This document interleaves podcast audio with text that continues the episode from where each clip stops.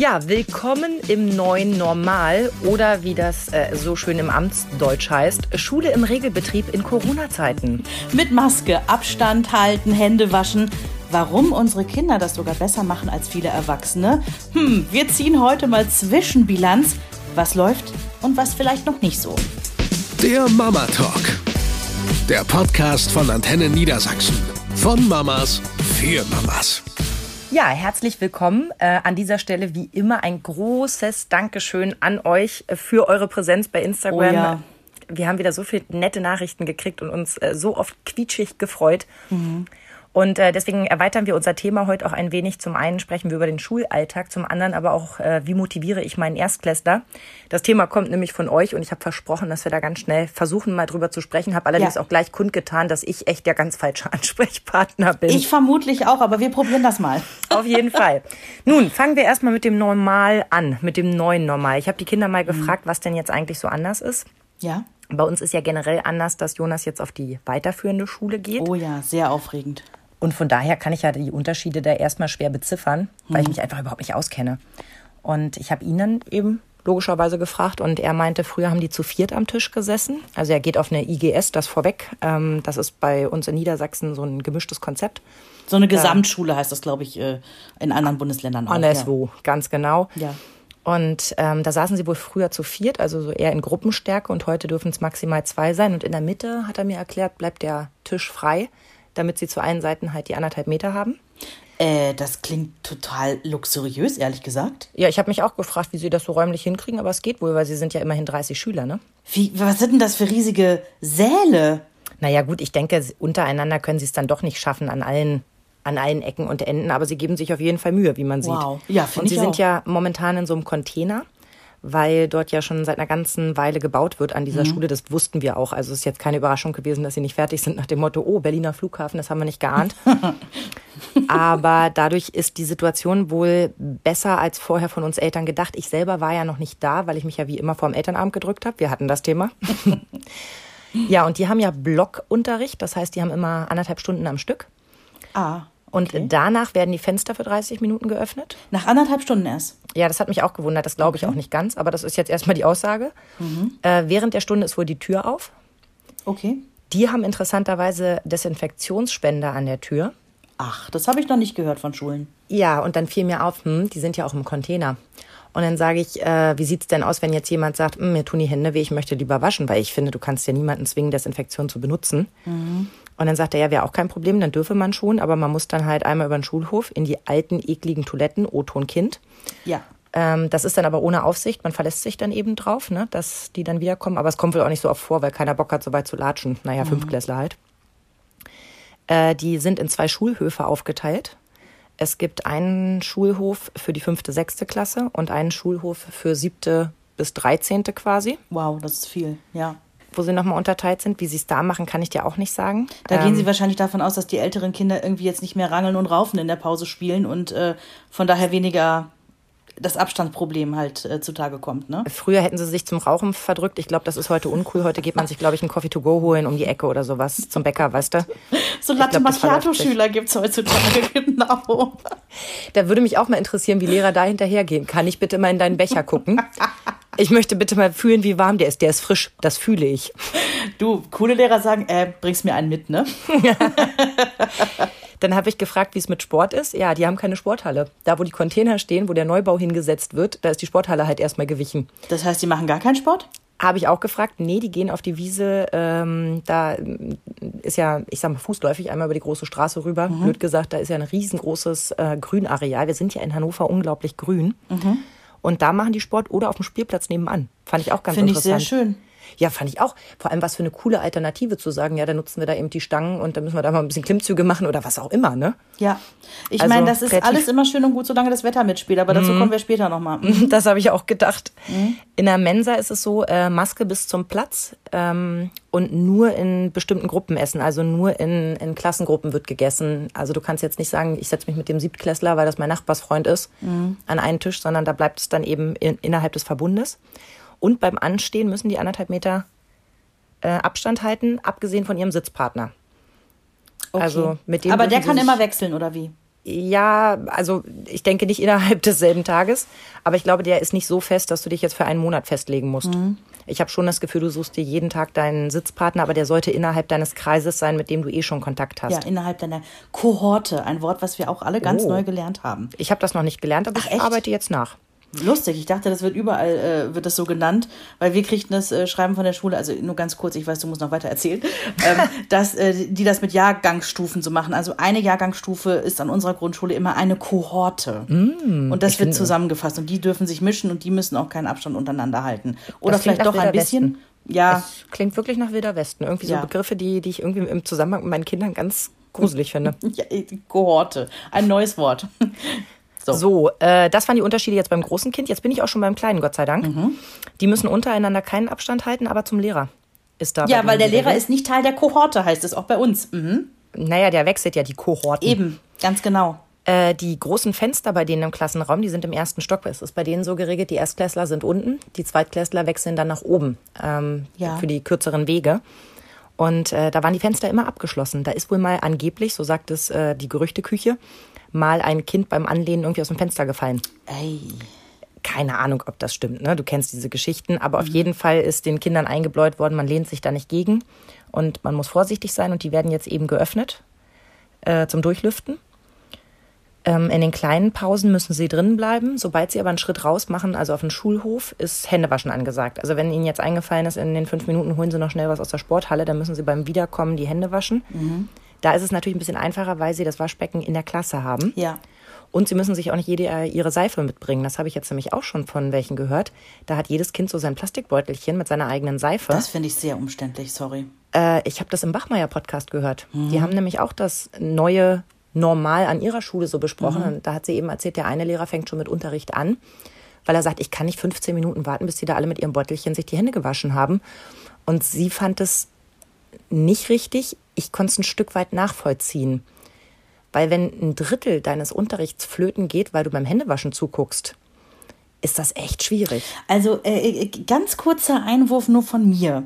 Es gibt in jedem Supermarkt mittlerweile für ein paar Mark 50 eine Seife, die automatisch die Seife ausspuckt. Da muss man nichts berühren. Wo genau ist das Problem, jetzt so eine Seife einfach in jede Klasse zu stellen? Wahrscheinlich, dass einer so tickt wie du und sagt, ich kaufe das jetzt und stell das hin. Weil ja. ansonsten, wer soll das bezahlen? Der Lehrer nicht. Nein, um Gottes Willen, die zahlen sowieso schon viel zu viel mhm. aus eigener Tasche, finde ich. Also Sehe engagierte Lehrer so. geben mhm. unfassbar viel Geld aus. Um sich weiterzubilden, um sich Ideen zu holen, die sind sonst wo angemeldet. Das sind alles Kostenpunkte, die, die gibt dir ja auch keiner wieder. Ja.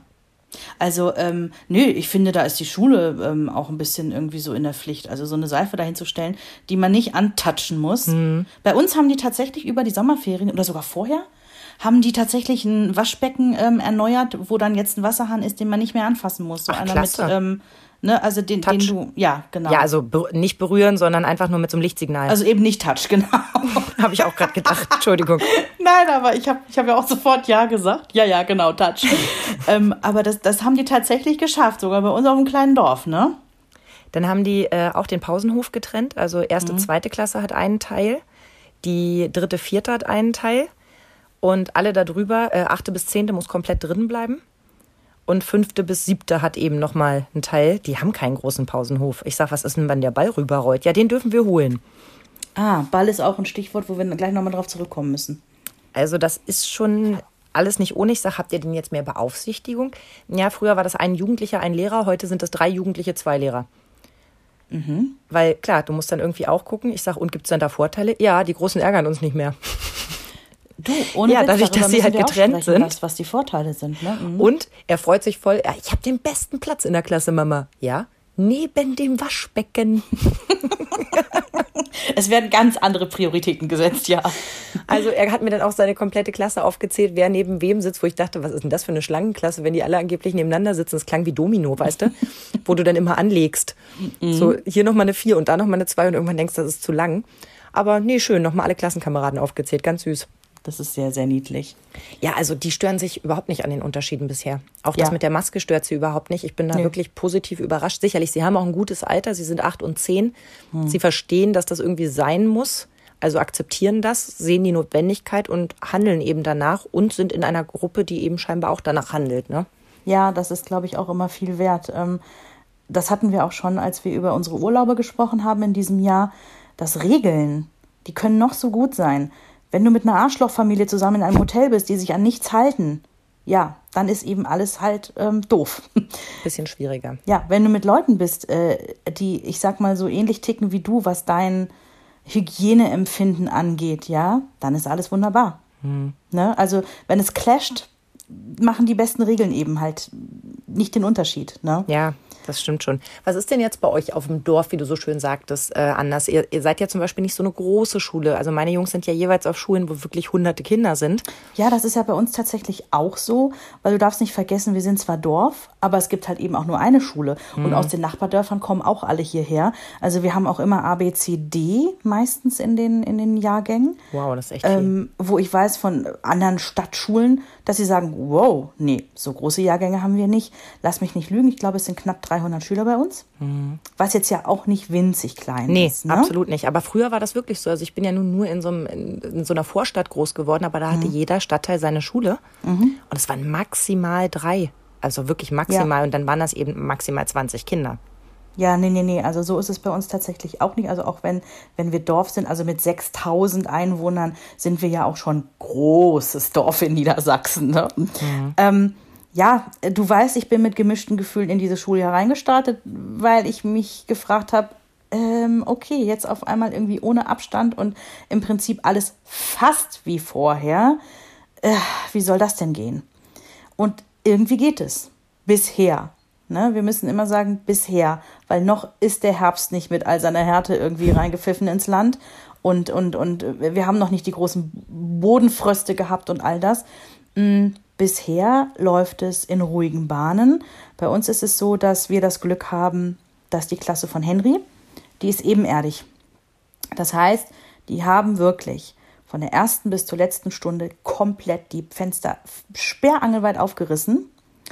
Und äh, das geht eben in den höheren Etagen nicht. Aus Sicherheitsgründen, wenn der Lehrer mal kurz zum Kopierer muss, muss es mhm. geschlossen werden, weil also wie du schon eben gesagt hast, ob jetzt Gerücht bei euch oder nicht, aber lass da mal ein Kind irgendwie Na klar. aus Versehen oder absichtlich oder was auch immer, das geht nicht. Ne? Du kannst nicht in der zweiten Etage eines Gebäudes die Fenstersperrangelweit offen haben.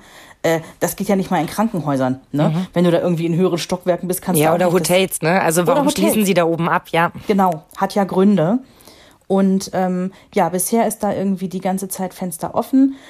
Die Lehrerin hatte von Anfang an irgendwie gesagt, ähm, bringt euch doch einfach noch mal so ein Kapuzenpulli oder ein Strickjäckchen oder was auch mhm. immer mit, was auch in der Klasse verbleiben darf. Mhm. Und ähm, ja, bisher läuft das. Es gibt ein Kind, das ist wohl eine Frostbeule, die hat sich irgendwie schon so eine ähm, Wolldecke mitgebracht. Naja, warum auch nicht? Und packt sich da immer die Beine ein. Aber es ist, ich meine, wir sind im Corona-Jahr. Ne? Da geht dann eben auch mal sowas, dass sich ein Kind da irgendwie schön mit einer Fließdecke einwickelt. Vor allem, ich meine, wenn sie schulreif sind, dann sind sie ja auch wirklich in der Lage, Zusammenhänge herzustellen und mit dir zu kommunizieren. Ja. Das heißt, sie können dir erzählen, oh, mir war heute so kalt und dann kannst du ihm sagen, alles klar, ich gebe dir morgen noch was mit. Mhm. Das ist ja nicht mehr wie im Kindergarten, wo du dich dann wunderst, warum irgendwie ein Schnuppen auf den nächsten folgt und irgendwann feststellst, okay, die braucht noch mal Wechselsachen oder so, ne? Mhm. Also, ähm, nee, das, das läuft bisher alles gut an. Ich weiß auch, dass das äh, Reinkommen in die Klasse und das Händewaschen, das läuft irgendwie ganz gut. Bei uns gibt es eine Seife ähm, für alle. Bei uns gibt es den Wasserhahn, den man nicht mehr antatschen muss. Mm, das läuft. Die Kinder sitzen zu zweit immer an einem normalen Pult. Mhm. Aber zwischen den einzelnen Tischen ist Abstand. Ich kann dir nicht sagen, ob es exakt 1,50 sind. Ich glaube es fast nicht. Ich glaube, das würde sonst nicht passen aber es ist Abstand zwischen den Tischen. Ja, man merkt erstmal, was 1,50 sind, ne? Ja, ja. Was äh, habe ich neulich für einen schlechten Witz gehört? Es ist immer ein Peter Maffei dazwischen. Lustig. Ich habe gerade gedacht, es ist grob ein Drittklässler. Also Jonas ist jetzt, glaube ich, irgendwie 1,46. Ja. Den muss ich mir halt immer irgendwie versuchen zu visualisieren, um festzustellen, ja. ob das anderthalb Meter sind. Und ich stelle ganz oft fest, wenn ich so das Gefühl habe, das ist genug Abstand, sind das noch gar keine anderthalb Meter. Ich sag dem Kind immer, ähm, stell dir vor, so lange wie so eine Tür ist. Das sind ja dann irgendwie, das sind, glaube ich, zwei Meter, ne? So eine Tür. Mhm. Würde ich auch sagen. Also ich stoße mir nicht den Kopf da dran, aber das würde ich auch bei 1,70 nicht. Und ähm, ich denke mir so, wenn so ein Kind versucht, sich eine Tür vorzustellen, dann landen wir ja sowieso zwangsläufig irgendwie noch mal einen halben Meter drunter. Also passt das dann vielleicht, ne? Naja, auch nicht schlecht. Aber ähm, genau, da läuft es erstmal so ganz ruhig.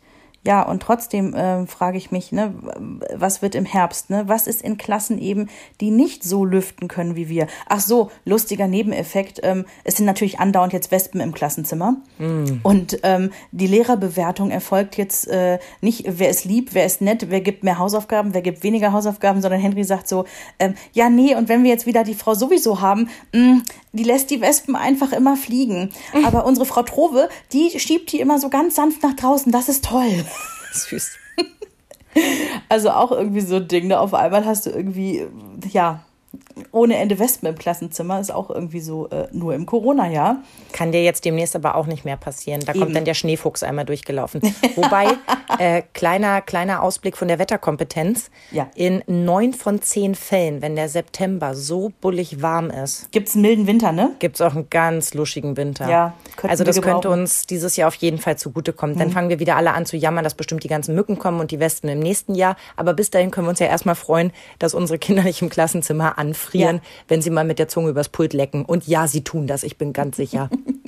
Was sag ich immer? Sie husten sich gegenseitig in die Mundhöhle. Mhm, ja. Oh Gott, es jetzt ist es aber wirklich, das ja, überschreitet Grenzen. ähm, um zurückzukommen. Ja, ganz kurz, ja. ähm, ein kurzer Ausblick, also weil man ja immer sich fragt, okay, wann ereilt uns der erste Corona-Fall? Also ich habe mhm. ja schon ordentlich Post gekriegt in den paar Tagen, die wir jetzt schon wieder im Schulalltag sind. Mhm. Also die, die erste E-Mail kam vom Direx aus der Grundschule, vor allem lustig. Beide Schulen haben ja so einen äh, äh fast gleichen Namen. Ich muss immer sehr genau aufpassen. Oh um welche Schule handelt es sich gerade, okay. damit ich genau informiert bin, welches Kind jetzt welche Maßnahmen irgendwie ja, ergreifen Das falsche muss. Kind zu Hause behältst, ja. So. Ärgert man sich die Platze. Nein, also auf jeden Fall erster Brief irgendwie zehn Klässler betroffen. Mhm. Äh, aber soweit kein Problem, weil war ja in der Kohorte, wie du jetzt so schön gesagt hast, äh, zehnte Klasse. Ja. Kurze Zeit später Entwarnung, zehn Klässler doch nicht infiziert. Zwei Tage später okay. acht Klässler oder sowas infiziert, aber kein Problem, der war ja nur mit den Großen zusammen. Dann äh, wurde der Kreis schon enger, dass es auch in den Grundschulbereich eindrang, aber auch noch nicht in Berührung mit unseren Klassen. Und ich dachte, oh ja, die Einschläge kommen näher. Und äh, dann gab es die erste Info aus der weiterführenden Schule. Ähm, in der Nachbarklasse gibt es, also in der Parallelklasse gibt es einen Corona-Fall. Und dadurch, dass die ja so Kurssysteme haben, ja. überschneiden sich ja die Klar. verschiedenen Parallelklassen in bestimmten Bereichen. Ja, herzlichen Glückwunsch. Sieben Kinder aus Jonas Klasse hatten Werte und Norm. Hm. Mit besagtem Kind, was zur Folge hatte, dass die alle erstmal nach Hause mussten, während die anderen 23 halt dann weiter in ihrem Unterricht sein können. Krass. Hm. Das heißt, uns hat es erstmal nicht betroffen. Mit der Information habe ich Jonas aber erstmal fürs Training an dem Nachmittag abgemeldet, weil ich dachte, ach, pff, man hat ja auch dann trotzdem noch irgendwie eine Eigenverantwortung. Ja, finde ich auch. Find ich also nur mhm. zu sagen, uns kann ja jetzt nichts passieren, weil die Wahrscheinlichkeit ist sehr gering. Ja, sehe ich wirklich so, stufe ich persönlich so ein. Ich kann aber nicht die Verantwortung für 15 mhm. weitere junge Menschen übernehmen und deren Familien, dass ich das richtig eingeschätzt habe. Wenn er jetzt fit bleibt, keine Anzeichen zeigt und so weiter, ja, dann geht er Dienstag wieder zum Training. Mhm. Aber das macht es im Moment, finde ich, echt schwierig. Und du hattest ja den Fall auch, dass Henry Fieber hatte und du ganz verunsichert warst, ab wo muss ich A jetzt äh, äh, beim Kinderarzt auf einen Corona-Test bestehen? Muss mein Kind wie lange zu Hause behalten? Muss vielleicht ja. mein Arbeitgeber informieren? Wie läuft das jetzt eigentlich? Ab also, wann ist man K1, K2, K genau. interessiert keinen? Äh, K interessiert keinen ist das Stichwort. Ähm, dazu kann ich tatsächlich mal einen kurzen Schwank erzählen. Und zwar geht das ja bei uns noch viel früher los. Ähm, Jens, also mein angetrauter Ehemann, der hatte im Büro einen bestätigten Corona-Fall. Ähm, wir haben so für uns zurückgerechnet, ach so genau, und die sind nur zu 50 Prozent immer anwesend im Büro. Deswegen sind nicht immer alle ne, gleichzeitig immer da. Mhm. Und wir hatten für uns so ausgerechnet, nee, der muss sich äh, danach angesteckt haben und äh, vorher hat Jens ihn gesehen. Aber haben so gedacht, ja, trotzdem ähm, hat der besagte Kollege ja beim Jugendamt, die, äh, beim Jugendamt, genau, beim Gesundheitsamt die Angaben gemacht. Und wir dachten, ja, die werden sich ja melden. Mhm. Ähm, äh, es hat sich keiner bei uns gemeldet. Jens hat dann auf eigene Faust irgendwie bei unserem Hausarzt einen Test gemacht und gesagt, so ja, hm, wir sind uns unsicher, weil. So, Test war dann auch negativ und äh, wir haben ja nie was vom Gesundheitsamt gehört, also ist Jens auch weiter arbeiten gegangen. So, Fun Fact, wir spulen jetzt mal fast zwei Wochen vor, kriegt Jens auf einmal einen Anruf. Ja, Gesundheitsamt hier, ich würde Sie dann gerne in Quarantäne schicken. Sie hatten ja Kontakt zu Ihrem Kollegen sowieso. Und Jens so, aha, ja, das ist aber auch jetzt schon länger her. Ja, wann hatten Sie das letzte Mal Kontakt? Ja, dann und dann. Ja, ähm, ja, das ist ja wirklich schon länger her. äh, dann würde ich sie jetzt gerne bis heute in Quarantäne schicken. ja, also äh, so viel erstmal dazu. Jens war im Prinzip K1. Wir haben aber nicht mal Nachricht bekommen ne? und haben uns dementsprechend auch irgendwie äh, alle normal verhalten, ähm, haben es aber auch in Eigenverantwortung gelöst, dass wir ähm, ne, Jens zum Test geschickt haben. Wir haben ihn auch bis das Testergebnis da war hier im Haus tatsächlich isoliert. Gut, aber du musstest ja auch zur Arbeit. Ja, ich musste natürlich. Und Henry zur Schule. Richtig. Und äh, damit äh, wärt ihr ja dann schon wieder eventuell und so weiter. Also, aber Wir wären frage ich mich, K2 gewesen, aber K2 bedeutet auch erstmal nichts. Weißt du, was ich mich aber immer frage? Mhm. Wenn ich jetzt mal so überlege, also ich bin jetzt das Gesundheitsamt und ähm, ich habe jetzt irgendwie so, so einen positiven Test. Jetzt muss ich ja erstmal einen riesen Fragenkatalog abarbeiten. Sind Sie Straßenbahn gefahren? Da fängt es ja schon an. Ja, Ja. ich bin äh, 40 Minuten mit dem Regionalexpress gefahren. Ja. Weiß ich, wer da alles noch Nein. mit dem Regionalexpress saß? Nein. So, da fängt schon an. Im Büro die ganzen Leute. Okay, dann musst du über den Arbeitgeber doch die Nummern rausfinden. Das ist ja nicht so, dass du jedes Mal die Nummer dazu geliefert bekommst. Weißt du, was ich meine? Und es gibt ja auch immer noch Datenschutz. Also wir leben ja trotzdem immer noch in einem Rechtsstaat, Absolut. wo bestimmte äh, Vorgaben gemacht werden. Das heißt, alleine die Möglichkeit vom Gesundheitsamt denjenigen zu kontaktieren. Okay, der heißt irgendwie Andreas Müller. Viel Spaß. Also find mal raus, welcher Andreas Müller das ist Ja. in Berlin. Also bei uns ging das dann ein paar Tage später, beziehungsweise das war, das war schon äh, lange nach dieser Ablauf der zwei Wochen. Also man konnte es überhaupt nicht mehr in Verbindung bringen, als Henry auf einmal irgendwie sagte, ich habe Halsweh. Und ich denke mir so, ja, ist im Corona-Jahr generell uncool, wenn jemand sagt, ich habe Halsweh. Sofort. Andererseits äh, gehen wir jetzt in den Herbst, die Temperaturen sind ja auch gerade runtergefallen. Ähm, es ist vollkommen normal, dass Kinder jetzt alle irgendwie rumrotzen. Guck Ja. dir die Wartezimmer gerade an. Und zwar sowohl beim Hausarzt als auch beim Kinderarzt. Die sind voll, ja. Weil die immer. sind da alle mit den ersten Herbstinfekten sitzen, die da rum und schniefen. So, ich habe also erstmal, und das sage ich jetzt, ne, wo du weißt, ich nehme es normalerweise irgendwie tausendprozentig, gerade was Corona auch angeht. Ähm, ähm, es stand aber auch das Wochenende an. Das war unser Vorteil. Also es ging erstmal ins Wochenende rein. Ich so, ja, erstmal abwarten, ne?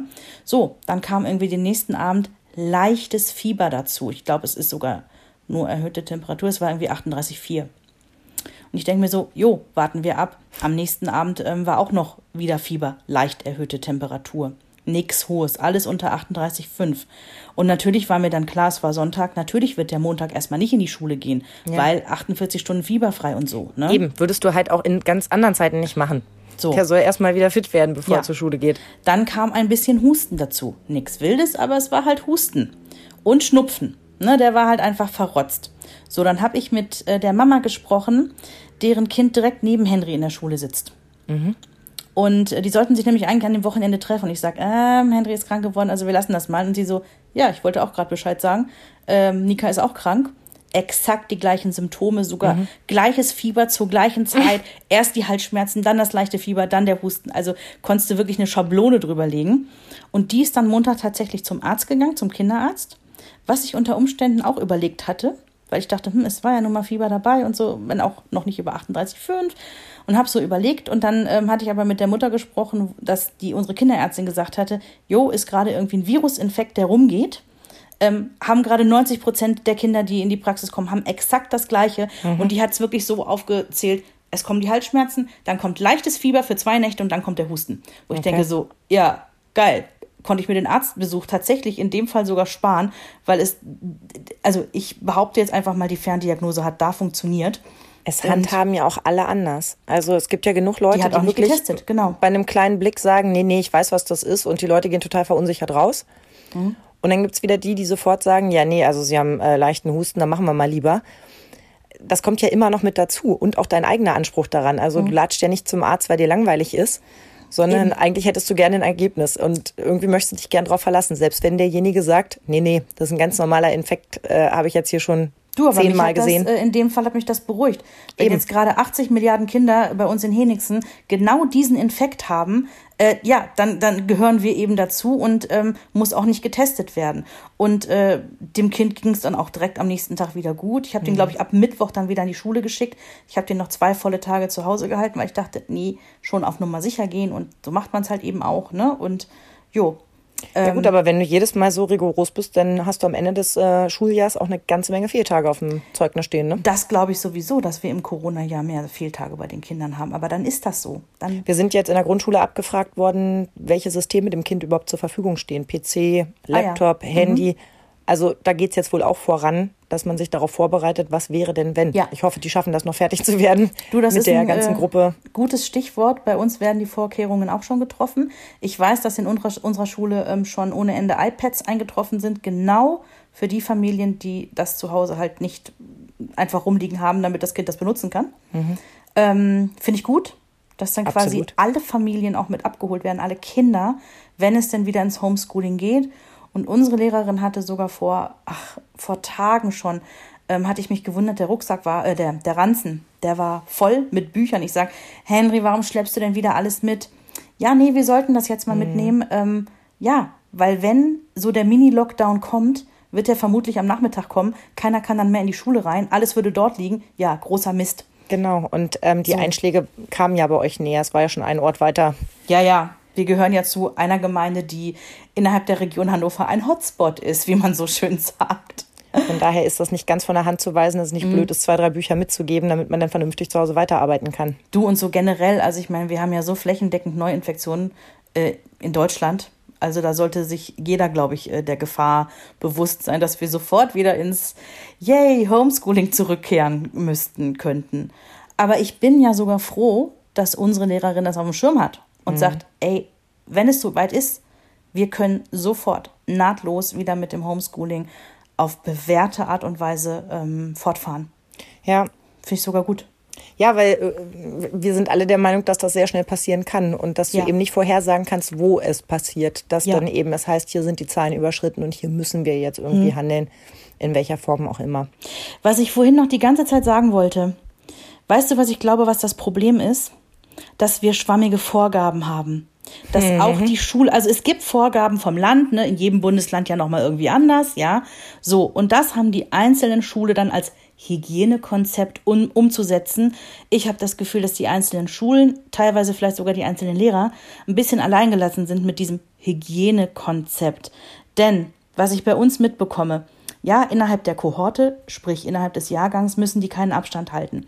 Da ist der Schulhof in unserer Grundschule auch in vier Zonen eingeteilt und jeder Jahrgang halt, ne? Äh, in einer Zone unterwegs. So.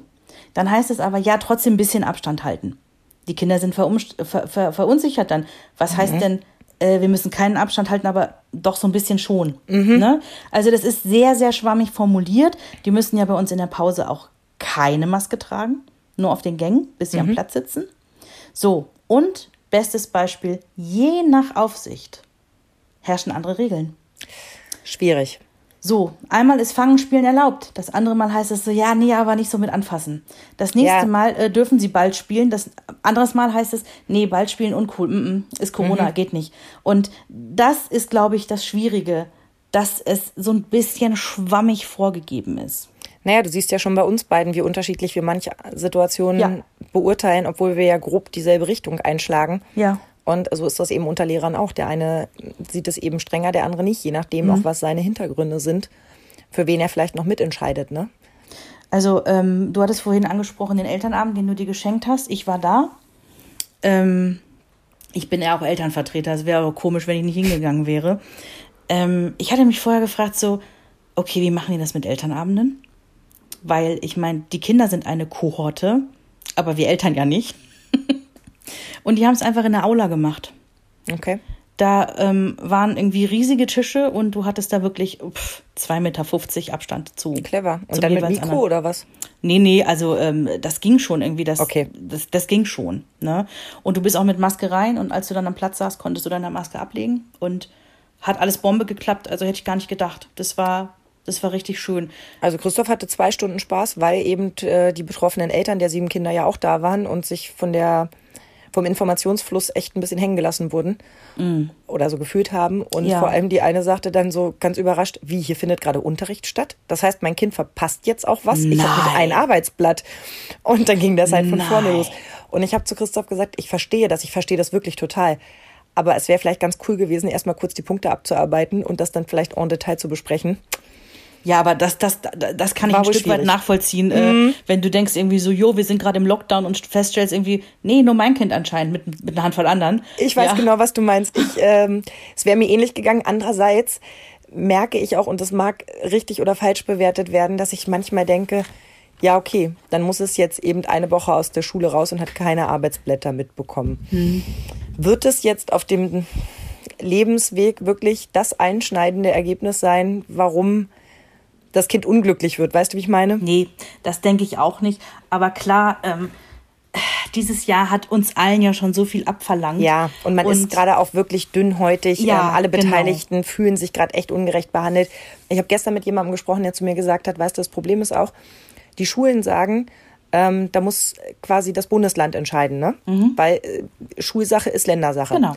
Und auf einmal sagen die Länder so, nee, nee, da warten wir mal lieber auf den Bund, weil, ähm, nee, da müssen die Vorgaben von ganz oben kommen. Und es passiert einfach gar nichts, Mhm. sagt er. Ich habe das Gefühl, im letzten halben Jahr ist einfach nichts passiert. Mhm.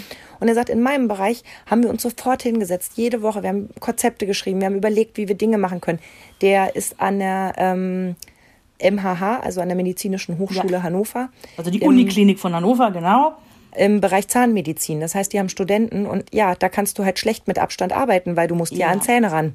Ja. Und die haben eben verschiedene Konzepte entwickelt, wie das gehen kann, damit ihre Studenten jetzt nicht ein komplettes Semester verlieren, weil sie nicht praktisch arbeiten können. Krass, und er ärgert ja. sich, finde ich, dann in dem Moment auch zurecht, dass er das Gefühl hat, dass das an den Schulen seiner Söhne nicht passiert, an beiden nicht. Mhm. Und sie da ziemlich allein gelassen werden und alle immer nur woanders hinzeigen und sagen, ja, da muss irgendwie entschieden werden. Ich muss dazu tatsächlich sagen, und das geht in die Kerbe rein, kurz vor Ferienende in Niedersachsen, als es dann hieß, so und so sieht das Hygienekonzept aus. Ich lese mir das durch und denke mir, okay, ernsthaft? Wir haben sechs Monate Corona mittlerweile und das Hygienekonzept für den Regelbetrieb in Schulen heißt, wir machen die Fenster auf? Ernsthaft? Also das war mein erster, wirklich, ich, ich, ich war erbost. Weil da, da, da, das kann nicht sein. Ich vermute, in Bayern haben sie dazu geschrieben und hängen ein zweites Kruzifix auf. Entschuldigung, aber Böse. du weißt, was ich meine, oder? Also Ja. wird schon gut gehen. Wir machen Ja. halt mal das Fenster auf. Wird schon gut gehen. Ja, und vor allen Dingen, wie gesagt, ich möchte noch mal anmerken, was ist, wenn der Winter kommt, auch wenn der mild wird. Du kannst das Fenster nicht aufreißen, wenn es draußen fünf Grad ist. Ich kann nicht mal bei, bei geöffnetem Fenster schlafen, weißt du? Also Ja. bei, bei angekipptem. Ich weiß, es gibt welche, die finden das ganz toll. Bei mir muss das zu sein, weil ich so eine alte Frostbeule bin. Ich finde die Vorstellung auch nicht erquicklich. Ich versuche mich daran nicht hochzuziehen und ich versuche vor allem meinen Kindern das Gefühl nicht zu vermitteln, dass das total doof ist. Weil ich hoffe, dass so wie Felix sich jetzt freut, dass er den besten Platz hat, weil er neben dem Waschbecken sitzt, sie sich vielleicht auch darauf freuen, wenn es mal reingeschneit hat. Oder weißt du, was ich meine? Also, dass sie die positiven Aspekte sehen und sich nicht schon vorher von uns infizieren lassen, dass das eigentlich alles total kacke gerade ist, um es das mal auf gut Deutsch zu sagen. Sibirien-Erlebnis mitten in Deutschland. Ja, nee, aber du hast recht, natürlich. Und das mache ich auch nicht. Also ich maul jetzt auch nicht vor Henry rum, ne? Das, das mache ich nicht. Was ich aber getan habe, ist, ähm, einer meiner allerbesten und längsten Freundinnen zu fragen, die Lehrerin ist. Ja, Grundschullehrerin. ja. Nicht in Niedersachsen, sondern in NRW. Ich bin sehr gespannt. So. Und ich hatte sie um ihr Zwischenfazit gebeten. Und sie sagt, sie hat sehr ausführlich geantwortet. Und sie sagt, jo, bisher ist alles ruhig. Aber, und das beruhigt mich wiederum, Szenarien werden durchgespielt. Und zwar alle. Ganze Schule zu, äh, Klassen zu, Jahrgänge zu, das wird alles durchgespielt. Auch genau, um eben zu gucken, ähm, wie ist das mit Fachlehrern? Genau. Ne? Das Äh, Problem hatten wir auch. Von acht Fachlehrern waren nur noch zwei da. Riesenspaß. Wer soll das auffangen? Genau, ganz genau. Ähm, sie sagte auch, dass vorweg, die Kinder machen alles super. Die machen das Händewaschen mit, die machen das Maske tragen mit. Übrigens, ähm, Anmerkung an der Stelle, äh, ganz dick unterstrichen. Erwachsene maulen überall in sozialen Netzwerken, vorm Supermarkt, vor der Apotheke, überall rum, dass sie für zehn Minuten so eine verdammte Maske aufsetzen sollen. Kein einziges Kind tut das, ne? Also Komisch, Kinder ne? setzen irgendwie die Maske auf, äh, die würden sie sogar im Unterricht tragen, es würde denen nichts ausmachen, so ungefähr. So, also die Kinder machen es super.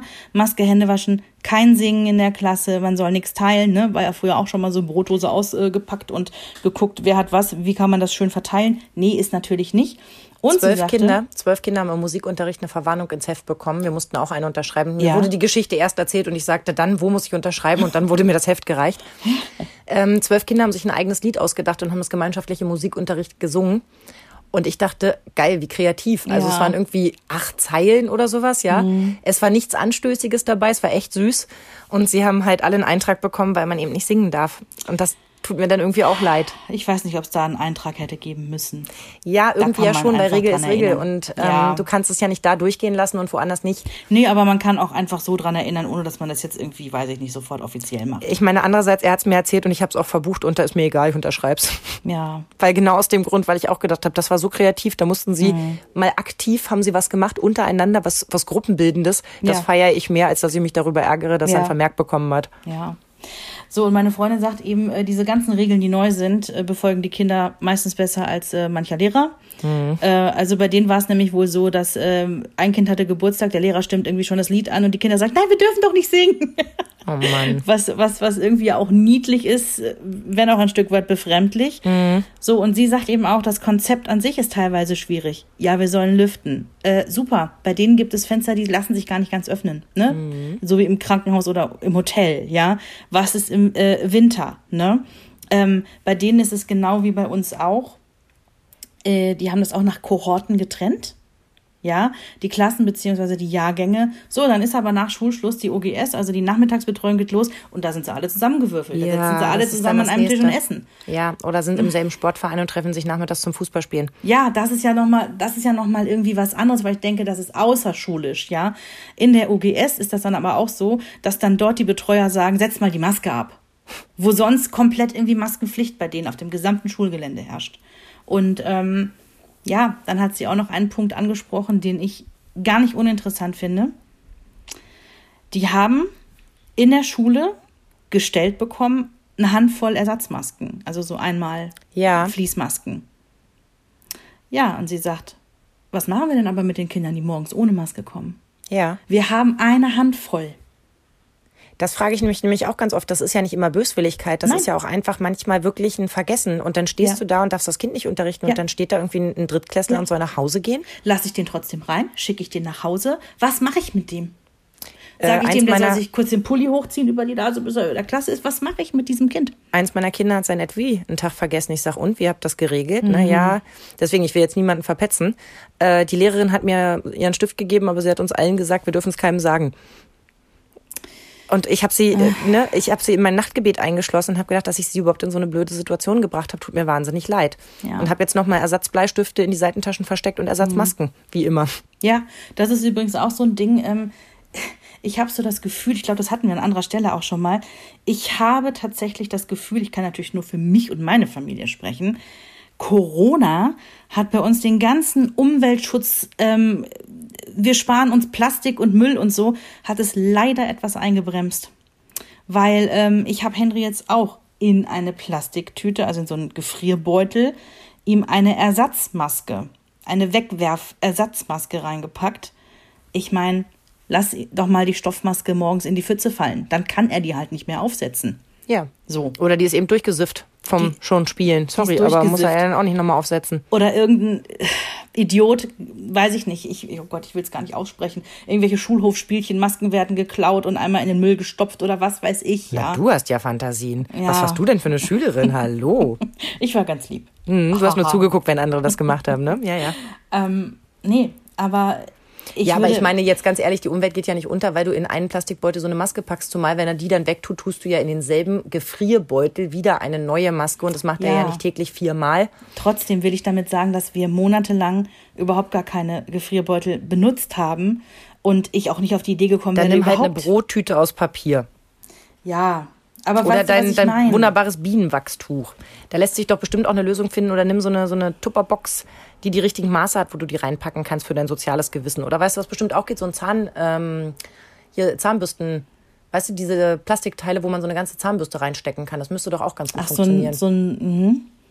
ja, stimmt. Und die da einmal reingedreht, weißt du, dann kann man die da rauszaubern. Da passen vielleicht sogar zwei rein. Ja, müsste ich aber auch erst kaufen, habe ich nämlich nicht da. Also ich will damit nur sagen, dass ich in meinem Öko-Gedanken so ein bisschen ausgebremst bin durch Corona. Dann häkelst du was. Eine Maske, genau. ja, das wollte ich nur sagen. Also ja, aber mach dich da jetzt nicht auch noch verrückt. Weißt du, das will ich damit sagen. ich sag mir ja selber auch, okay, wir müssen halt gerade mal Prioritäten setzen. Also nicht, dass die, unsere Welt und Umwelt nicht Priorität immer hätte, aber Und auf deinem Ja. Karma-Konto steht ja nun auch, dass du wie viele Masken genäht hast? 20 für die ganze Klasse? Ja, nein, weit über sind? 40. Also So. ich habe insgesamt weit über 100 Masken genäht. Also natürlich äh, muss ich mich da jetzt nicht, ähm, was das Ökokarma angeht, jetzt verstecken. Das stimmt schon. Aber Und wenn du was tun willst, ne, also zum, zum Ausgleich, dann kannst du deinem Patenkind noch mal ein, zwei nähen. gerne. Mag ja Fuchsmotiv. Es gehen ja alle verloren. Es ist ja, das ist ja das nächste Problem. Also die, die Masken sind ja der neue Schlüssel, die neue Postmappe, Ja. das neue irgendwas. Wie oft du darüber nachdenkst, ob du diese Ersatzmaske, ob die schon, also wo überall Masken auftauchen und verschwinden, ist immer wieder faszinierend. Es nervt. Also würde er denn auch eine Fuchsmaske nehmen? Weil Aber mit Freuden. Henry ist ja in der Fuchsklasse und dafür habe ich wirklich kilometerweise anscheinend aus Versehen mich verrechnet und Fuchsstoff eingekauft. Also wir finden Füchse ganz toll. Wir haben ja auch so einen Lieblingsspruch, ne? Du bist, äh, du bist schon ein richtiger Fuchs. Nicht so Ja. schlau, aber so stinkig. Einer Schön. meiner Lieblingswitze. Du, aber lass uns mal generell jetzt mal weg von Corona und dem ganzen Gedöns, das nervt, ähm, hinkommen generell zu Einschulung, Erstklässler, Motivation. Oh ja. Denn das ist ja nicht nur bei uns damals echt ein Thema gewesen. Wir sind ja jetzt zum Glück schon mal einen Schritt weiter, sondern es ist dieses Jahr wirklich für viele ein Thema es ist ja erstmal alles total aufregend, wenn das so losgeht, wenn du deine ersten Listen bekommst und Mhm. dann stellen sich auch auf einmal viele Fragen, dann soll man da irgendwie ein ein Muttiheft besorgen. Hattest du jemals vorher von einem Muttiheft gehört? Was ist das? Oh, ich finde es so schrecklich, diesen Begriff. Das ist quasi das Heft, wo reingeschrieben wird, wie doof dein Kind ist. Also quasi, wo Lehrer ein paar Notizen mal mit reingeben. Das ist bei uns die Postmappe. Ja, bei uns war das das Muttiheft und das war dermaßen verhasst, dass ich es am liebsten am Ende der zweiten Klasse auch verbrannt hätte. Ich hätte mich geweigert, das so zu nennen. heroischen Mutti, Akt. was für ein. Ich, also, Frage Ja. mal an euch, antwortet gerne auf Instagram oder Facebook. Ich finde den Begriff Mutti für Mama so schlimm. Ich fühle mich wie 75, wenn jemand zu mir Mutti sagt. Und das, oh nee. Ich habe mich vor allem darüber geärgert, dass wir doch in einem, in einem Land und in einer Zeit leben, wo es Eltern gibt. Es gibt ja einen Begriff dafür. Die heißen ja nicht Mutti und Vati, sondern die kommt heißen Eltern. ja. Lass es uns doch von mir aus, wenn ihr so einen Begriff braucht, Elternheft nennen. Ansonsten schreibt doch einfach rein, äh, Heft DIN A5, ja, mit Linien. Es ist doch egal, wo du reinschreibst, wie doof mein Kind ist, oder? Ja. Gut, diese Erfahrung hat auch nicht jeder gemacht übrigens. Ne? Also diese Hefte werden mitunter auch ganz süß gepflegt und da stehen dann auch nur ein paar Tipps und Kniffe drin oder ein, ein Bienchen oder sowas. Aber unser Heft war damals echt ätzend. So, und dann sind die Kinder erstmal total motiviert, aber dann hat man das Gefühl, es lässt auch schnell nach. Okay. Und was mich echt von Anfang an genervt hat und was ich eben auch viel rauslese bei euch ist, dieser ewige Kampf um die Hausaufgaben Oh ja. und die Kinder zu motivieren. Los, komm, setz dich mal hin und mach die Aufgaben. Und da habe ich mich damals echt gefragt, ob wir auch so waren, weil in meiner Erinnerung habe ich meine Hausaufgaben immer ganz brav allein und ganz toll gemacht. Und dann denke ich, das war bestimmt gar nicht so. Also meine Mutter sagt das auch. Äh, die ist immer erstaunt, wenn sie dann mal hier zu Besuch ist für ein paar Tage und das mitbekommt, dass ich dann über die Hausaufgaben nochmal drüber gucke oder teilweise auch mit, ähm, jetzt nicht direkt mit dabei sitze, aber äh, Henry hat dann schon die ein oder andere Frage und sie sagt, ihr habt früher alles alleine gemacht. Ich weiß nicht, ob mein Bruder und ich einfach so unglaublich viel schlauer waren als der Rest der Welt, was ich nicht glaube. Das würde dein Kind jetzt abwerten, das ist doof formuliert. Nein, aber ich glaube, das war einfach früher so konzipiert. Das habe ich nämlich auch das Gefühl. Und genau diese Frage hat sich mir schon länger aufgedrängt, ob das Konzept heute auch darauf ausgelegt ist, dass du als Eltern eben danach eingespannt wirst. Oder ob unsere Kinder so verpimperte kleine Hasen sind, dass sie einfach davon ausgehen, kriege ich nicht hin, muss Mama mir erklären. Weiß dass wir früher vielleicht auch eher davon ausgegangen sind. Also meine Mutter zum Beispiel war ja alleinerziehend, die war gar nicht da. Also es war jetzt gar Ja. nicht, ich konnte zwar anrufen und die Aufgabe vorlesen als Beispiel, aber es war jetzt nicht so, dass sie mit mir da gesessen hat und gesagt hat, jetzt überleg doch mal, ne, wenn du drei Orangen hast und vier dazu nimmst oder sowas, sondern das musste ich mir dann schon ein Stück weit erarbeiten oder Ja. eben bis abends warten, bis sie kam. Ja. Ich, äh, pff, ja, wo setzen wir da an? Ich glaube schon, dass Hausaufgaben heute vom Konzept einfach anders sind. Ja. Ich fand das total anstrengend. Ich habe mir das echt anders vorgestellt und ich war wirklich entzaubert und desillusioniert und fand das ganz, ganz anstrengend für uns als Familie, weil ich damit einfach nicht gerechnet habe. Ich traue mich das jetzt gar nicht zu sagen. Ich fand das alles irgendwie, das ging gut bei uns. Ich habe sogar teilweise gedacht, oh Gott, jetzt werde ich bestimmt gesteinigt, wenn ich diesen Satz jetzt ausspreche. Ich habe teilweise gedacht, hm, die haben ganz schön wenig Hausaufgaben auf. Ja, solche. Momente kenne ich auch, aber selbst die wurden bei uns noch bekämpft. Inwiefern? Naja, dass selbst da erstmal mir eine halbe Stunde erklärt wurde, warum man das jetzt nicht machen kann, obwohl die Aufgabe an sich vielleicht keine zehn Minuten gedauert hat. Mhm. Also vor allem die ersten zwei Jahre, wo, wo das Verhältnis auch zu der Grundschullehrerin schwierig war, ähm, haben wir uns schwer getan, weil mir auch die Vorerfahrung gefehlt hat. Mhm. Also was, was muss ich jetzt eigentlich vom Kind erwarten? Was, was muss er leisten, in Anführungszeichen? Und den besten Tipp habe ich dann gekriegt mit dem Wechsel in die dritte Klasse. Das war eben eine Lehrerin, die selbst Mutter ist, die zu mir gesagt hat, 20 Minuten. Und zwar egal, was er macht. Sie stoppen nicht die Zeit, weil er jetzt aufsteht und sich ein Glas Wasser holt. Oder mein Sohn erklärt mir dann immer gerne die komplette Aufstellung der deutschen Nationalmannschaft. Sagt sie, und da wird die Zeit nicht gestoppt. Nach 20 Minuten ist Ende. Und was er geschafft hat, hat er geschafft. Und mhm. das hat bei uns sofort den Druck rausgenommen. Ja, das finde ich einen sehr, sehr, sehr guten Hinweis. Ich weiß nicht, ob das immer so funktioniert, aber das hat bei uns wirklich mal richtig für ja, weniger Dampf gesorgt. Also das lief hier viel entspannter, weil klar war, okay, es sind 20 Minuten mhm. und wenig Kampf da drin. Na klar habe ich dann trotzdem gesagt, Hase, jetzt mach doch mal weiter, ne? Die Aufgabe steht hier immer noch oder das M ist immer noch nicht ganz fertig. Aber das wurde dadurch echt schon mal ein bisschen leichter. Ich glaube, so ein, so ein, ein Timer drauf zu setzen macht schon Sinn, weil es wird ja nicht mehr besser, wenn du schon anderthalb Stunden da sitzt und du mhm. merkst, ähm, das Kind hat es bisher nicht verstanden oder da, da gibt es noch Probleme. Es wird ja nicht besser, wenn du dich noch weitere anderthalb Stunden mit dem Kind hinsetzt. Die Stimmung wird gereizter und zwar mhm. auf beiden Seiten. Mhm. Ja, also das kenne ich wohl auch. Ähm, wir hatten neulich irgendwie, als Henry krank war, genau, musste er die Aufgaben nacharbeiten, die mhm. die anderen in der Schule gemacht haben. So, und just an dem Tag hatten die diese Regel Punkt vor Strichrechnung. Oh ja. So, und ähm, ich musste ihm das Prinzip also erklären. Ich dachte, ja, würde er ja wohl kapieren, ist ja jetzt nicht so schwer.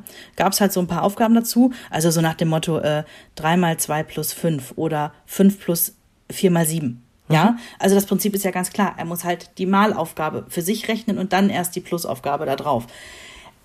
Ich habe gedacht, ich raste aus. Das war nichts zu machen, es kam nicht an. Ey, das, das ging gar nicht. Das Problem war, als ich von der Arbeit kam, saß das Kind mit der Oma schon da. Mhm.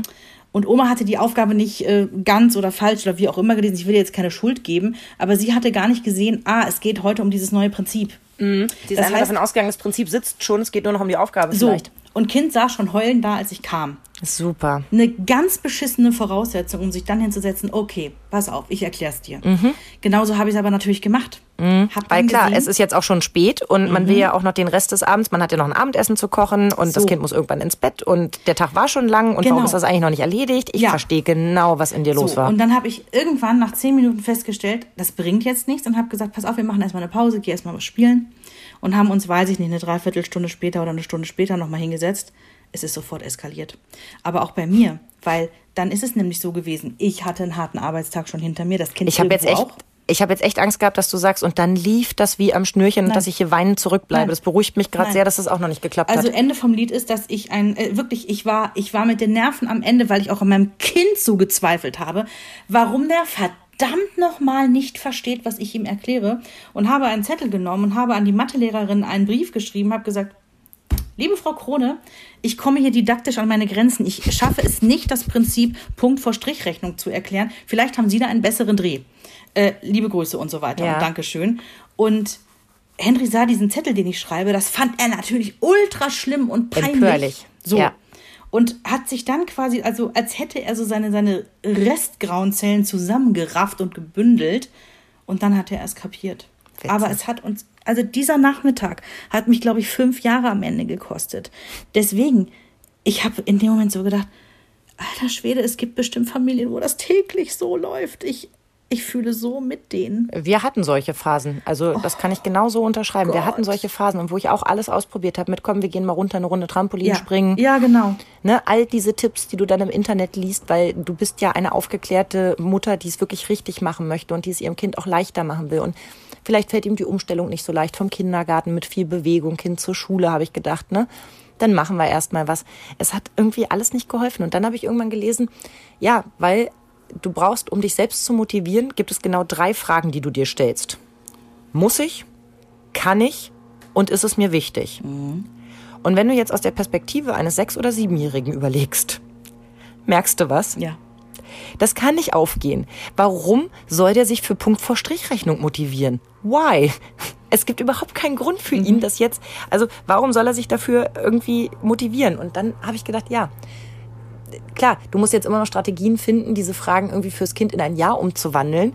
Aber wenn du dir das erstmal vor Augen führst, wie schwer es dir manchmal auch selber fällt, dich zu motivieren, also siehe Sport irgendwie so, muss ich? Ja, weil ich beschwere mich über meine Speckrollen am Bauch. Mhm. Kann ich? Ja, klar, meine Kinder sind acht und zehn Jahre alt, der Vater ist zu Hause, ich brauche bloß aufs Fahrrad setzen genau, und losfahren. Ja. Mhm. Ist es mir wichtig? nee, ich möchte hier heute sitzen und mit diesem Mann und den Kindern irgendwas im Fernsehen gucken. Oh, also so viel dazu, ja. Punkt drei ist bei uns Erwachsenen schon so schwer. Wie sollen denn Kinder das hinkriegen? Mhm. Und verstehe mich nicht falsch. Ich bin die Mutter, die hier regelmäßig eskaliert und rumschreit und nicht verstehen kann, warum sie nicht einfach anfangen und sich hinsetzen, anstatt mir die Ohren voll zu jaulen, warum es nicht geht. Jetzt habe ich in Vorbereitung auf diesen Podcast ganz viel gelernt. Ich habe wirklich das Gefühl, ich bin gut gewappnet für die nächste Schulwoche. Ich bin so okay. gespannt, welches Feedback ich geben kann. Ich habe zum Beispiel eine Sache gelesen, die ich echt interessant fand. Die haben in Amerika eine Studie mit 400 Kindern gemacht, die sollten Aufgaben lösen. Ja. So, allen Kindern haben sie danach gesagt, ey, 80 Prozent richtig, das habt ihr richtig gut gemacht. Gruppe 1 haben sie dazu gesagt, ey, wenn ihr das geschafft habt, ne, dann müsst ihr ganz schön schlau sein. Mhm. Der zweiten Gruppe haben sie gesagt, wenn ihr so viel richtig habt, dann müsst ihr euch richtig viel Mühe gegeben haben, ne, damit ihr so gut abschneidet. Und der dritten Gruppe haben sie einfach nur gesagt, ja, gut gemacht. In der zweiten Runde haben sie allen Kindern die Frage gestellt, wenn sie jetzt eine zweite Aufgabe bekommen, ob sie eine schwere oder eine leichte wollen. Sie sollen dazu wissen, die schwere Aufgabe schaffen sie vielleicht nicht, aber sie lernen etwas. Die leichte Aufgabe, die schaffen sie auf jeden Fall, aber wahrscheinlich lernen sie nichts dabei. Mhm. Und jetzt kommt die Aufschlüsselung. Bei der Gruppe, der man vorher gesagt hat, ja, habt ihr gut gemacht, also die nichts weiterbekommen mhm. hat, hat ungefähr die Hälfte, 55 Prozent, sich für die schwere Aufgabe entschieden. Okay. Bei der Gruppe, wo man gesagt hat, boah, ihr müsst euch richtig angestrengt haben, haben 90 Prozent wow. die schwere Aufgabe gewählt. Bei denen, denen man gesagt hat, ihr müsst ganz schön schlau sein, waren es 35. Was? Mhm. Da habe ich auch kurz überlegt, wie kann das denn sein? Die haben zwei Vermutungen, warum das so ist. Zum das einen, eine wäre quasi Gott gegeben und das andere haben sie sich selbst erarbeitet? Habe ich auch gedacht. Die gehen noch einen Schritt weiter. Die sagen, die erste Gruppe hört oft, dass sie klug ist. Für die ist das selbstverständlich. Die ist klug, deswegen hat sie dieses Ergebnis. Okay. Und bedeutet aber im Umkehrschluss, wenn sie jetzt eine schwere Aufgabe machen, die sie nicht bewältigen, sich selber die Frage zu stellen, bin ich wirklich klug, wie alle sagen, und der andere könnte dich auch abwerten und könnte sagen, oh, bist wohl doch nicht so klug, wenn du die schwere Aufgabe nicht hinkriegst. Ah, der Umkehrschluss. Mhm. Nicht uninteressant, wenn man, mhm. wenn man das mal versucht, so, so runterzubrechen auf das Lernempfinden der Kinder. Zu sagen, boah, dass du diese ganze Zeile hier geschrieben hast und so ordentlich, das muss dich echt Mühe gekostet haben, ist echt cooler als zu sagen, boah, du hast so ein Talent zum Schreiben, dein M ist ja super geworden. Also sollten wir im Prinzip immer, wenn die Kinder, wenn wir sie loben, für sowas sollten wir denen sagen, wow, da musst du dich aber echt angestrengt haben, wie toll. Ja, oder auch Verbesserungen, also kleine Fortschritte, die du siehst, dass du sagst irgendwie, mh, mm, seit du, weiß ich nicht, seit du deine Deutschhausaufgaben immer so sorgfältig machst, ist deine Schrift viel besser geworden, findest du nicht auch? Also das miteinander zu mhm. verknüpfen. Ist gut. Also das habe ich zum Beispiel mitgenommen. Und bei der zweiten Gruppe, die sich halt ähm, entschieden hat mit ne, zu 90 Prozent, ich nehme die schwere Aufgabe, ich will noch was lernen, die haben mitgenommen, dass sie beim ersten Mal dafür gelobt wurden, dass sie sich Mühe gegeben haben, dass sie es probiert haben. Und deswegen glauben sie, dass sie es wenigstens versuchen sollten, weil eventuell kriegen sie ja selbst beim Versagen, man hat ihnen ja quasi schon gesagt, kann sein, dass es nicht klappt, mhm. aber dann kriegen sie vielleicht ein Lob dafür, dass sie es wenigstens versucht haben. Sehr, sehr interessanter Ansatz. Ich bin, ich bin sehr gespannt, wie du das in deinen Hausaufgaben mit Kindern Alltag einbaust. Ich werde es echt auf jeden Fall versuchen. Also ich habe jetzt so rauskristallisiert, irgendwie versuchen versus richtig machen.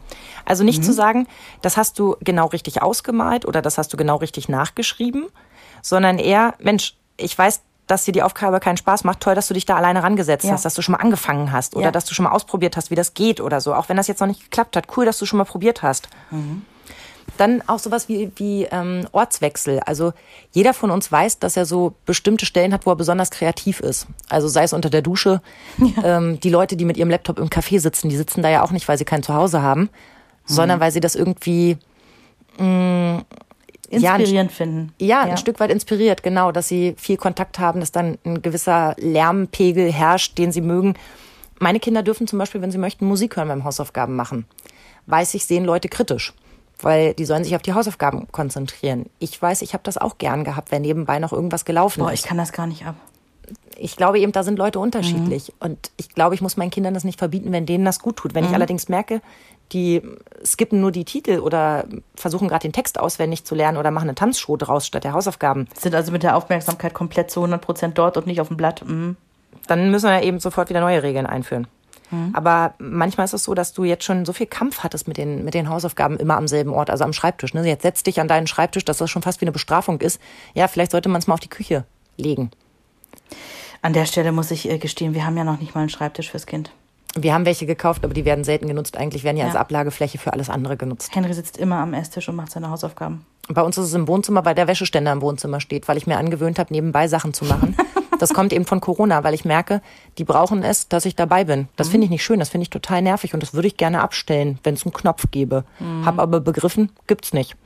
Muss ich akzeptieren, muss ich meine Lösungen für finden und die lautet halt im Moment, dass ich in der Zeit dann eben Wäsche abhänge. Aber das ist doch ein guter Kompromiss. Schon mal ein Rezept raussuche für abends. Also versuche die Zeit sinnvoll zu nutzen. Mhm. Oder auch zum Beispiel Kinderkleidung zu bestellen. Also ja klar, dann sitze ich zwar am Handy, aber auch, dass ich klipp und klar sage, so, ich bestelle jetzt. Ja, ich ne? daddel hier nicht rum, Genau. Ich mache hier gerade was Sinnvolles. Weil das finde ich auch nicht fair. Ich kann ja nicht, klar weiß ich, ich habe schon einen ganzen Arbeitstag intus und das gehört zu ihrem Arbeitstag, jetzt die Hausaufgaben zu machen. Aber ich fände es irgendwie unfair, wenn ich da sitze und keine Ahnung, irgendwie meine Lieblingsserie gucke und mhm. verlange, die sollen jetzt die nächste halbe Stunde aber schön konzentriert ihre Hausaufgaben naja, machen. Ja, das, das geht halt wirklich nicht. Das clasht dann. Und du hast vorhin auch das so schön gesagt mit dem Zeitpunkt, weil eigentlich hat man ja gelernt, das war schon immer so und irgendwie habe ich das Gefühl, das muss auch immer so.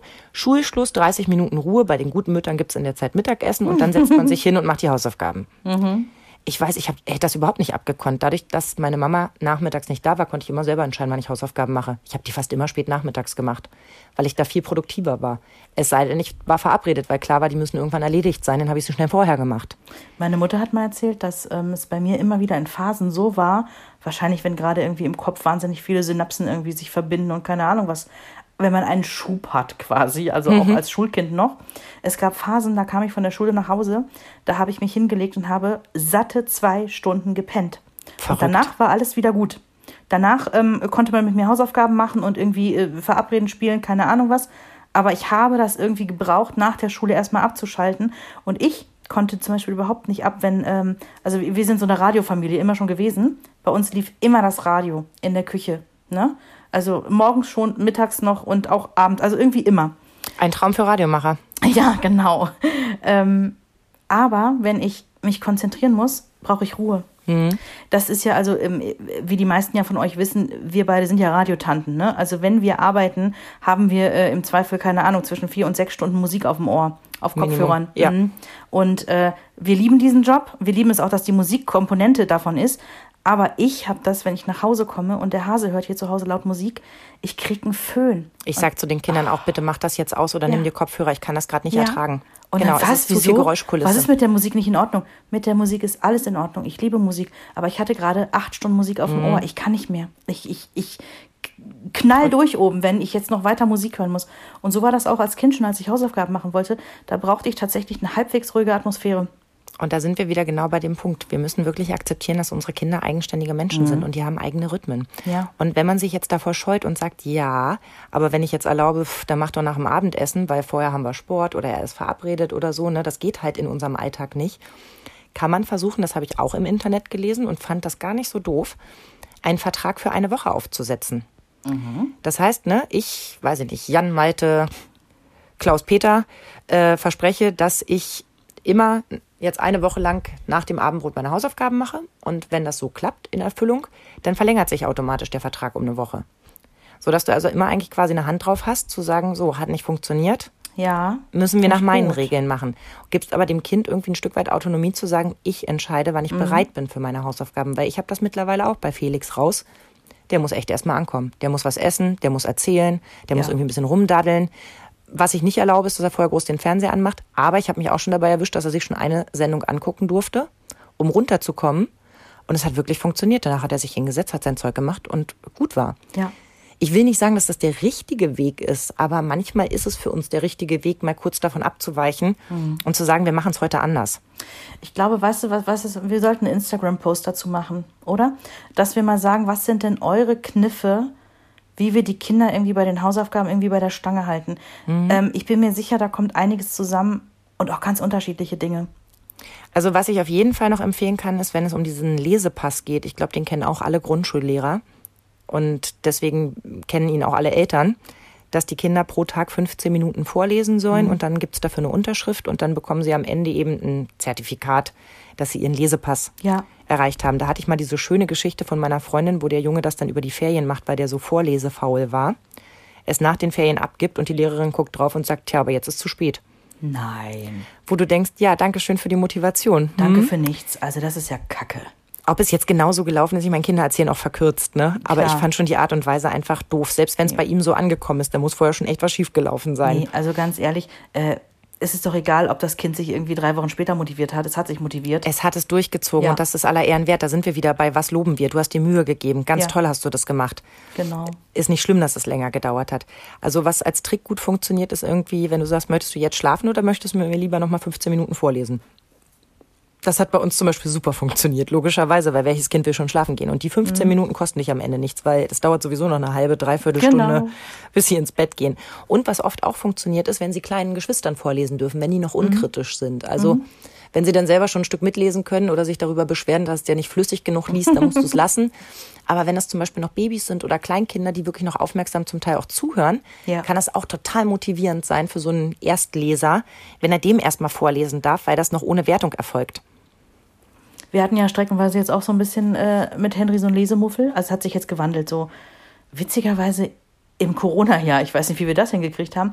Aber da ist es jetzt teilweise so, dass wir sagen abends, ne, genau was du sagst, ähm, pass auf, du musst jetzt ins Bett, kannst aber auch noch ein bisschen lesen. Mhm. Also ich habe das nicht mit, du kannst mir vorlesen gemacht, ich Rabenmutter. Nee, aber das haben wir auch eingeführt, weil ich gedacht habe, also lesen finde ich immer gut, das ist für alle Bereiche genau. gut und dass ich auch sage, um halb neun ist wirklich alles aus, außer der Leselampe. Ja, also Henry darf jetzt auch, ich, ich, ich kontrolliere das jetzt auch nicht, ähm, wie lange der abends noch liest, aber er wird noch einiges lesen abends, weil er jetzt echt schon einige Bücher durchgeackert hat, wieder die letzten Wochen. Toll. Und ähm, ja, ich denke mir so, du, jedes Buch, was er gelesen hat, jede Zeile, die er gelesen hat, ist eine gute Zeile. Finde ich nämlich auch. Mhm. Und es gibt auch so viele andere Kleinigkeiten. Also ich weiß, dass wir zum Beispiel, wenn wir backen oder sowas, ne, ähm, wenn wir Zutaten zusammenrechnen, ja. Dass man das einfach mit den Kindern verbindet. Ne? Was sind denn jetzt irgendwie 50 Gramm Butter und 100 Gramm Mehl zusammen? Was wiegt denn das schon? Was muss denn gleich auf der Waage stehen oder sowas? Ne? Mhm. Ich bin mit Jonas damals extra nach Magdeburg gefahren, um uns das Hundertwasserhaus anzugucken, weil er das im Unterricht hatte. Cool. Und ich gesagt habe, bloß da müssen wir einfach mal hinfahren. Das dann Bezug dazu. Mhm. Gucken wir uns an, genau. Und das sind so Kleinigkeiten, wo du das eben auch förderst. Oder wir waren jetzt bei so einer Waldführung, da wurde nach dem weißen Gold gefragt und der junge Mann hat gleich einen Vortrag über Salzstraßen in Lüneburg gehalten Ach, cool. und über das weiße Gold und war stolz wie Bolle. Und ich dachte, wie cool. Er hat mal gemerkt, warum es sich gelohnt hat, das sich drauf zu schaffen, weil man damit woanders glänzen konnte. Ja, das ist eine sehr, sehr, sehr gute Erfahrung, finde ich. Also ich finde wirklich, dass da, dass da schon eine Menge geht, was Motivation angeht. Mhm. Aber es hat eben wieder mit, ich glaube, mit, mit Sprache und Ansprache zu tun. Das begreife ich wieder immer mehr. Aber ich bin ja auch immer in der Übephase, ne? Also wir alle. Wir, wir versuchen ja auch, genau, wir versuchen uns ja einfach irgendwie zu verbessern. Was ich aber auf jeden Fall in der Vorbereitung super spannend fand, und das möchte ich jetzt zum Abschluss irgendwie auch jedem nochmal ans Herz legen, der sich mit dem Thema gerne nochmal aus einer anderen Perspektive befassen möchte. Ähm, Frau Bachmeier, eine Lehrerin, packt aus, ist ja auch ein Podcast von uns, also von daher machen wir da gerne Werbung für. Die haben im Mai letzten Jahres, also 2019, eine Folge gemacht, äh, was bringen Smileys, Murmeln und Gummibärchen in der Erziehung. Sehr cool. Und das ist auch nochmal ganz interessant. Da geht es nämlich darum, eben was, in welchem Bereich da Konditionierung vorherrscht und inwiefern das überhaupt eine langfristige Lösung ist. Und ich fand da schon ein paar interessante Aspekte dran. Der lässt sich auch schnell weghören. Also wer jetzt nur schnell eine kurze Bügelpause macht, wir werden gern beim Bügeln gehört, wie wir mittlerweile wissen. Wer noch eine kurze Bügelpause hat, der kann ja schnell mal rüberschalten. Frau Bachmeier, eine Lehrerin, packt aus. Wünsche ja. ich ganz viel Spaß. So, und ansonsten machen wir dann äh, unseren Instagram-Post fertig ne, zum Thema Hausaufgaben, Motivation im Allgemeinen. Und äh, wir freuen uns dann, was da von euch bei rumkommt. Sehr, sehr gerne. Und bis dahin haltet die Ohren ja. steif und äh, denkt immer dran, auch wir schreien und leiden mit euch. Ja, und alles ist eine Phase. Tschüss, ihr Lieben. Ciao. Eine Produktion von Antenne Niedersachsen. Euch hat dieser Podcast gefallen? Dann hört doch auch Frau Bachmeier packt aus. Eine Lehrerin spricht Klartext aus dem Schulalltag. Ebenfalls eine Produktion von Antenne Niedersachsen.